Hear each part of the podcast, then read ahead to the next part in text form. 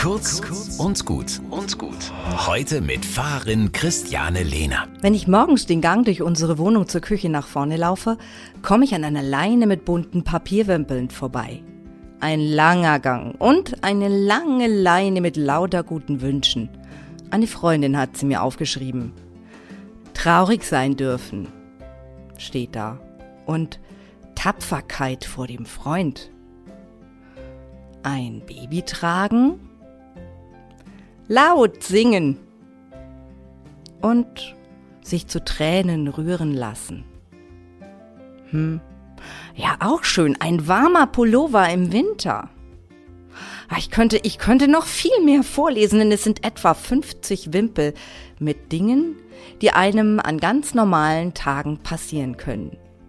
Großartige Dinge, die das Leben schön machen.